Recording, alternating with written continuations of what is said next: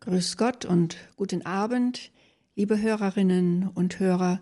Schön, dass Sie wieder eingeschaltet haben hier bei Radio Horeb zur heutigen Quellgrundsendung. Schön, dass wir wieder miteinander verbunden sind und miteinander 45 Minuten verbringen an einem Adventsabend. Wir sind angelangt mitten in der Adventszeit und wir laden Sie ganz herzlich ein, uns mit uns Advents- und Weihnachtsgedanken zu machen. Wir, das sind wir Schwestern vom Kloster der ewigen Anbetung, der Klarissenkapuzinerinnen und am Mikrofon hören Sie wie gewohnt Schwester Theresia und Schwester Franziska Katharina. Gehören Sie auch zu den Menschen, die durch den Advent hetzen? Oder gehören Sie zu denen, die sich gerade im Advent Zeit nehmen und sich Ruhe gönnen und sich versuchen, auf das kommende Weihnachtsfest einzustimmen. Wahrscheinlich gehören wir alle zu beiden, denn es gibt immer etwas zu tun, es gibt zu organisieren, es gibt zu planen, es gibt zu backen, es gibt zu schreiben. Es ist sicherlich keine Langweile, die aufkommen kann im Advent. Und wenn wir jetzt Quellgrundsendung machen, dann ist es eine gute Zeit der Besinnung, des Zurückziehens und des Alltags einmal hinter uns lassens. Und genau genommen zu tun, wie ich eben sagte, gibt es ja das ganze Jahr etwas und auch im Advent, das gehört einfach dazu, aber man sollte sich ja doch nicht von dem, was alles zu tun ist, die Adventsfreude nehmen lassen. Und die wollen wir uns auch heute Abend nicht nehmen lassen. Und wir laden Sie dazu ein, mit uns sich ein wenig mit unseren Weihnachtsgedanken zu beschäftigen. Denn wie in jedem Jahr, schon seit vielen Jahren tun wir das, haben wir auch in diesem Jahr wieder einen geistlichen Weihnachtsbrief geschrieben an all unsere Freunde, Bekannte, Wohltäter. Wir haben ihn schon verschickt und er ist schon unterwegs, bei vielen schon angekommen. Und die Gedanken, die wir darin entfaltet haben, die möchten wir ganz gerne heute Abend mit Ihnen noch einmal bedenken und ja betrachten, das, was dort als Motto gegeben ist, ein wenig beleuchten. Und Sie dürfen gerne mitmachen, dazuhören, sich von uns ein Stück weit auch in die Stille führen lassen, denn das gehört zur Quellgrundsendung dazu, dass wir uns meditative, besinnliche Gedanken machen zu Themen, die uns berühren sollen und berühren möchten. Das Motto unseres diesjährigen Weihnachtsbriefes, die Überschrift sozusagen, die ganz vorne abgedruckt ist, lautet in diesem Jahr Leben, Bindestrich, gegeben von oben. Ja, was feiern wir denn an Weihnachten anderes als das Leben. Gott, der lebendige Gott, er wird lebendig als Mensch auf dieser Erde. Gott, der lebendige Gott, er steigt sozusagen herab, hinunter zu uns. Das Kind in der Krippe, es ist das Leben schlechthin. Das Leben, gegeben von oben, genauso wie unser aller Leben gegeben ist von oben. Es ist uns geschenkt, das je eigene Leben. Und Jesus, das Leben schlechthin, auch das ist uns geschenkt, gegeben von oben. Wir feiern das Leben und wir können das ja nur in großer Dankbarkeit tun für das, was uns geschenkt ist.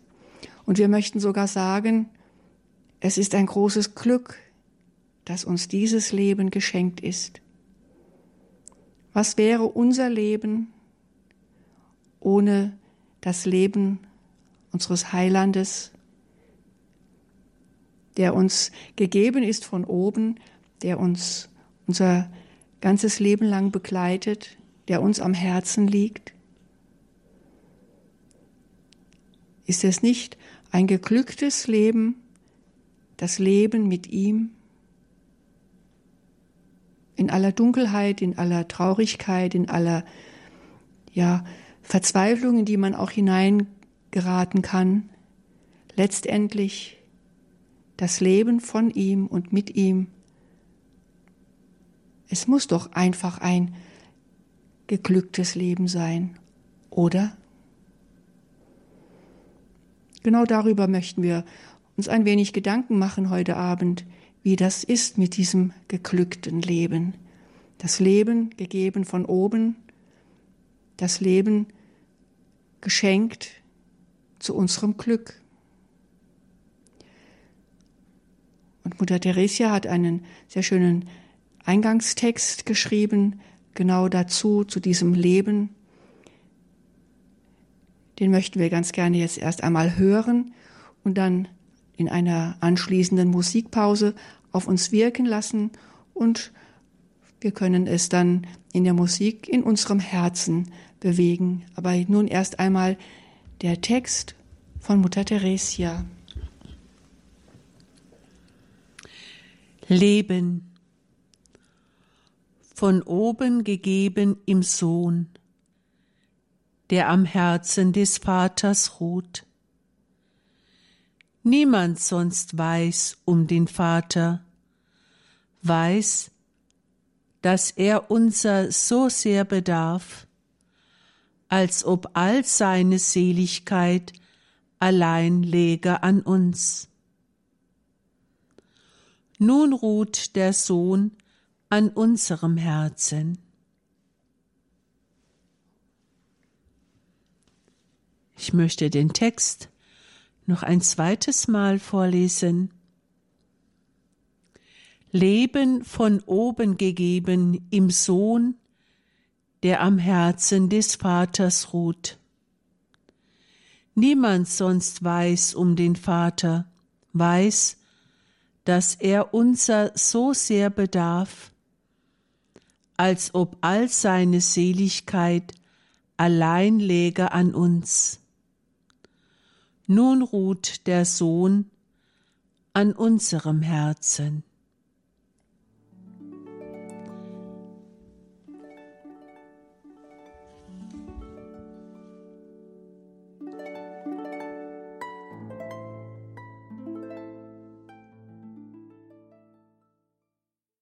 Auf den eben gehörten Eingangstext bezieht sich nun in unserem Weihnachtsbrief eine kleine Betrachtung. Auch diese möchte ich Ihnen gerne vorlesen, möchte ich Ihnen nicht vorenthalten. Und dann werden wir nach diesem Text auch wieder ein wenig Musik hören, um dann über diese Gedanken noch vertiefend nachzudenken. Es heißt also in unserem Weihnachtsbrief weiterhin, Leben, ein geglücktes, gutes Leben, ersehnt sich jeder Mensch auf dieser Erde. Niemand, aber auch wirklich niemand kann sich das Leben selber geben. Immer ist und bleibt es ein kostbares Geschenk, eine Liebesgabe für immer dieses Leben, letztendlich aus dem Herzen des Vaters geboren, wird niemals ein Ende haben. Das ewige Ja, das Gott einmal gesprochen hat, wird in alle Ewigkeit nicht zurückgenommen, denn seine Liebe will Ewigkeit. Der Sohn der mit uns das Leben teilen wollte, und zwar genau auf diese unsere menschliche Art und Weise, konnte und wollte sich nie mehr aus unserem menschlichen Dasein zurückziehen, denn er versprach, ich lasse euch nicht als Weisen zurück. Seine Freude am Menschen geht über den Tod hinaus in die Auferstehung hinein. Denn das Leben geht weiter, eine geheimnisvolle Ewigkeit weiter. Gefühlt könnte man sagen, es hat noch Zeit bis dahin. Aber der Sohn will jetzt und hier mit uns leben, denn dafür ist er geboren. In einer Predigt von Tauler heißt es, Gott bedarf unser so sehr, als ob seine Seligkeit an uns läge. Eine gewaltige, aber wunderbare Aussage über die Liebe, die uns gilt. Gott bedarf unser. Und dies darf der Mensch immer tiefer gläubig erfassen. Und über diese Wahrheit kann sich der Mensch nur freuen. Unser Leben glückt nicht immer. Wer könnte nicht ein Lied davon singen? Und doch sind wir nicht allein gelassen, denn unser Leben ist geborgen in seinen Händen. Bei allem, was uns bedrängt, dürfen wir erfahren, dass wir Gottes Herzenssache sind, dass wir mit Jesus am Herzen des Vaters ruhen. Es ist gut, in stillen Momenten, gerade mitten in unserem alltäglichen Alltag, das eigene Herz zu öffnen, damit es sich daran gewöhne, mit ihm zu leben und freudig daran zu glauben, dass Gott unser so sehr bedarf, als ob seine Seligkeit an uns läge. Ein solches Leben ist ein kostbares Geschenk und letztendlich immer ein geglücktes Leben. Soweit diese Ausführungen in unserem Weihnachtsbrief. Hören wir nun erst noch einmal ein wenig Musik.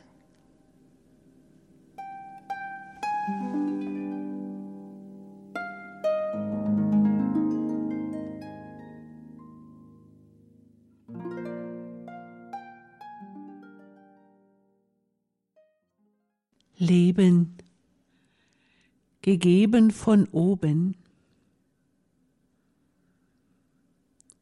Als Jugendliche habe ich mir manchmal vorgestellt, wieso lebe ich eigentlich?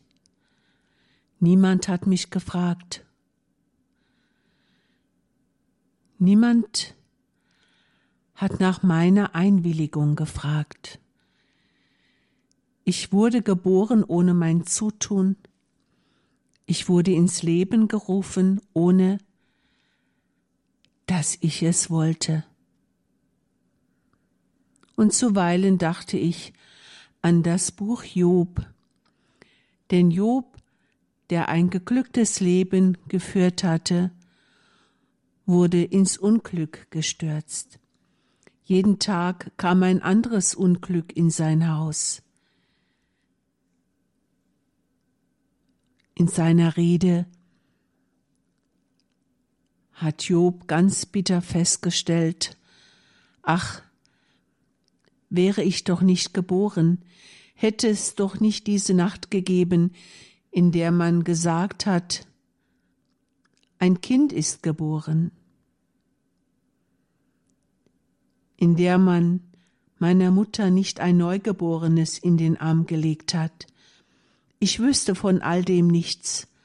Ach wäre ich doch nicht geboren. So empfindet der arme Job. Und es gibt eine ganz lange Litanei von ihm, was er alles sich gespart hätte, wenn er nicht geboren wäre. Ich habe es oft so empfunden, dies oder jenes wäre mir erspart geblieben, wäre ich nicht geboren, aber man hat mich ja nicht gefragt. So habe ich manchmal als Jugendliche gedacht. Und eines Tages habe ich erkannt, dass genau dies ein Unrecht ist. Das Leben nicht annehmen, nicht annehmen, dass da einer ist, der ein ganz tiefes, einmaliges Ja zu mir gesagt hat, dass da einer ist, der Ja gesagt hat, einmal Ja gesagt hat und nie mehr Nein. Das musste ich eines Tages erkennen. Und es ging dann weiter. Es blieb bei mir nicht mit dieser Feststellung, gut, ich muss jetzt mal leben und es gibt keinen Ausweg. Denn das ging mir auch immer wieder nach, dass es kein Ende gibt von diesem Leben. Selbst wenn ich diesem Leben hier auf dieser Erde ein Ende machen würde, es ginge weiter in einer anderen Welt. Denn das habe ich erkannt. Es ginge da wohl um einen Willen, um einen größeren Willen, der nicht der meinige ist. Es geht da um ein größeres Ja. Und gegen dieses Ja kommt kein Mensch an. Das, was Gott einmal gewollt hat, dabei bleibt er, denn er ist der treue Gott, er kann sich selbst nicht verleugnen. Sein Ja gesprochen bleibt immer ein Ja. Und als ich dann im Kloster war und darüber nachdachte immer wieder, was das denn ist, das Leben, da habe ich erkannt, dass es im tiefsten Anbetung ist, Ja zu sagen zu einem Leben, das da ein anderer gewollt hat. Ja, ich habe erkannt, es geht darum, Gott Gott sein zu lassen, Gott in seinem Willen, in seinem Schöpferwillen anzubeten. Es ist nicht gefragt, ob ich, kleiner Mensch, leben will oder nicht, sondern es geht darum, einen Gott anzubeten, der mich gewollt hat. Eine Zeit lang war es für mich ein mächtiger Gott, ein Gott, der über mich Macht hat, dem ich nicht mehr davonlaufen kann. Ich kann aus dem Leben nicht mehr weglaufen. Ich kann mich nicht heimlich davonstehlen und in die Leere fallen. Im Johannesevangelium habe ich dann gelesen, dass da der Sohn gezeugt wurde, dass der Sohn das Leben schlechthin ist. Er ist das Leben, das in unsere Finsternis gekommen ist. Ein unvorstellbares Leben. Und doch so ganz, ganz wirklich, denn jeder Mensch lebt aus diesem Leben, weil es die Quelle ist. Es gibt sonst keine Lebensquelle. Diese Quelle entspringt aus dem Herzen des Vaters und fließt über auf uns im Sohn. Als ich das so erkannt hatte, da wurde ich zufriedener und wurde ruhiger in meinem geistigen Leben, in meinem Herzen. Und dann war ich einverstanden. Ich war einverstanden, dass ich nicht für mich lebe, ich lebe nicht für mich, sondern für den, der für uns gestorben ist, der für uns auferstanden ist, damit wir mit ihm leben, damit wir unser Leben mit ihm teilen, weil er es mit uns teilen wollte. Das ist Anbetung. Das hatte ich verstanden. Und dann wurde das Leben zu einer Kostbarkeit, zu einer Kostbarkeit, die mir tagtäglich aufging, dass ich tagtäglich in die Anbetung gehen durfte, dass ich mich hinknien konnte und dass ich sagen konnte, ja, es ist gut, was du gemacht hast. Ich danke dir. Anbetung kann man nur in Dankbarkeit. Nur ein dankbares Herz kann sich knien und sagen, es ist gut. Gott als Gott anerkennen, das ist es, was wir tun, wenn wir unser Leben annehmen. Immer wieder lerne ich Menschen kennen, die es schwer haben, die es schwer haben mit diesem Leben.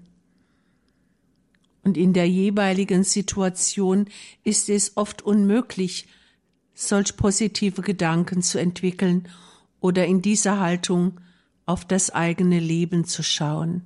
Es ist oft schwer. Und doch,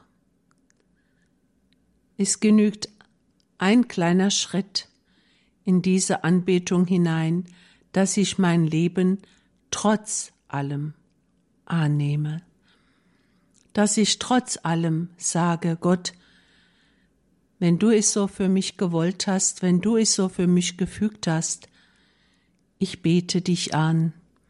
Ich will es annehmen, so gut ich kann.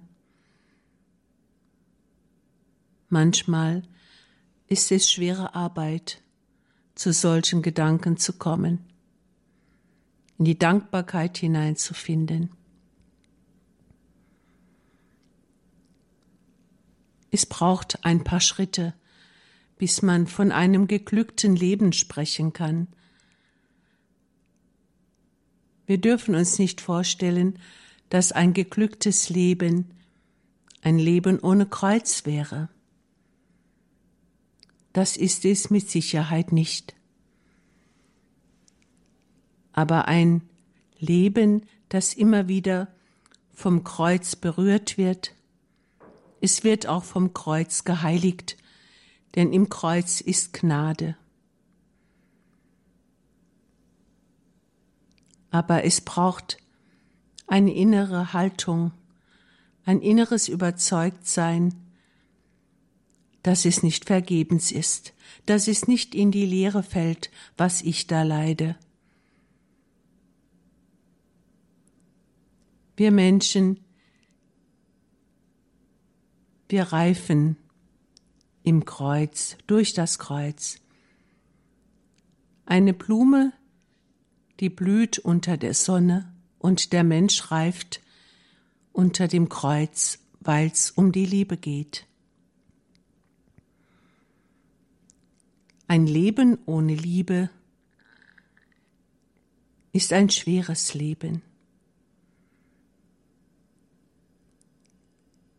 Anbetung, das eigene Leben anbetend annehmen, führt nicht nur in die Dankbarkeit, sondern es führt auch dahin, dass wir Gott immer mehr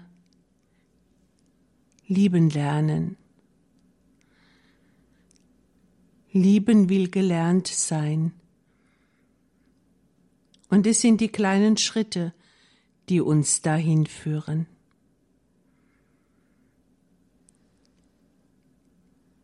Vieles gehört dazu in unserem Leben, dass es uns glückt,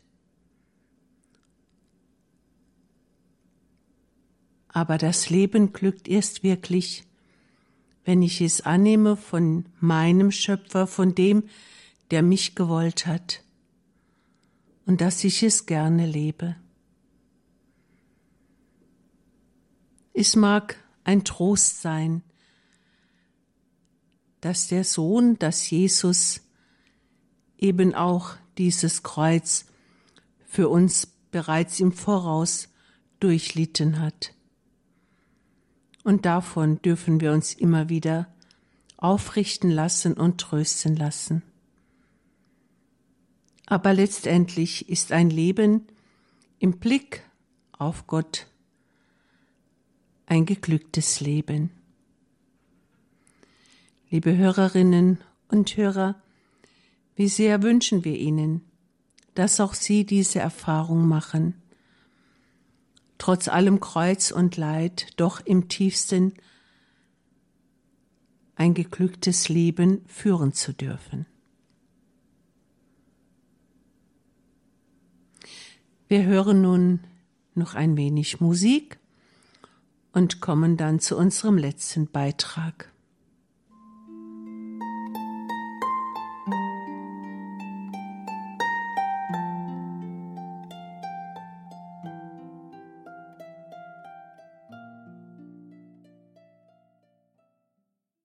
Gibt es das Glück auf Erden? Vielleicht gab es das wirklich rundum das Glück auf Erden damals im Paradies? So stelle ich es mir vor. Nach der Erschaffung der Welt, nach der Erschaffung der Menschen, das Leben im Paradies, das Leben in der Nähe Gottes, das muss das Glück gewesen sein. Und die Menschen haben es verspielt, dieses Glück. Sie haben sich verführen lassen und seitdem rennen die Menschen, rennen wir Menschen dem Glück hinterher. Gibt es das Glück auf Erden? Ich könnte mir vorstellen, wenn wir eine Krippendarstellung haben und nehmen die Figur des Jesuskindes aus der Krippe heraus und legen in die Krippe hinein das Wort Glück. So beantwortet das meiner Meinung nach meine eben gestellte Frage, gibt es das Glück auf Erden? Das Leben von oben geschenkt, wie wir eingangs gesagt haben, das ist das Glück, das uns Menschen geschenkt ist. Weil das Leben, das dort in der Krippe liegt, Gott selbst ist. Weil er uns mit sich selbst das Glück wiedergeschenkt hat. Und doch, so müssen wir zugeben, bleiben wir gebrochene Menschen. Wir sind Menschen, beschwert von der Erbsünde. Wir haben das Glück, Jesus kennengelernt zu haben, mit ihm leben zu dürfen. Wir haben in Jesus das Glück wiedergefunden. Das ist das größte Glück, das Gott uns geschenkt hat. Und wie ich eben sagte, wir bleiben dennoch gebrochene Menschen und uns zerrinnt immer wieder das Glück zwischen den Fingern. Und ich frage, gibt es einen einzigen Menschen, der wirklich glücklich ist, ungebrochen glücklich ist?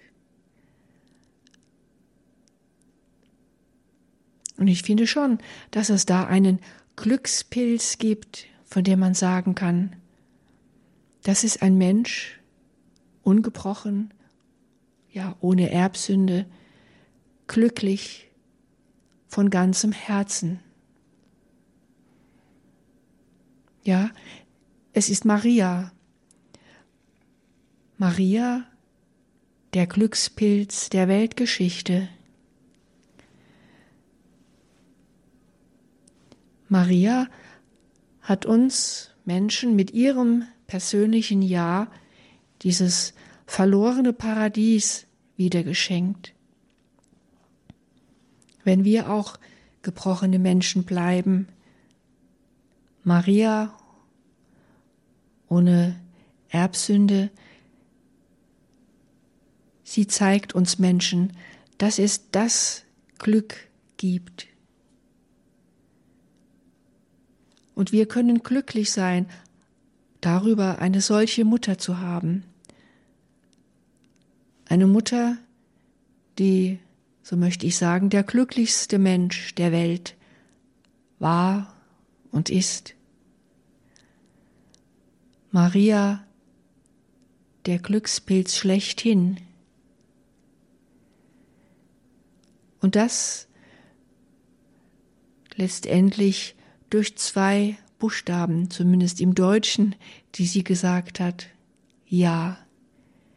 Durch ihr Ja, durch ihre innere Bereitschaft, durch ihre innere Gottzugewandtheit konnte sie uns das verlorene Paradies wieder zurückholen, zurückschenken.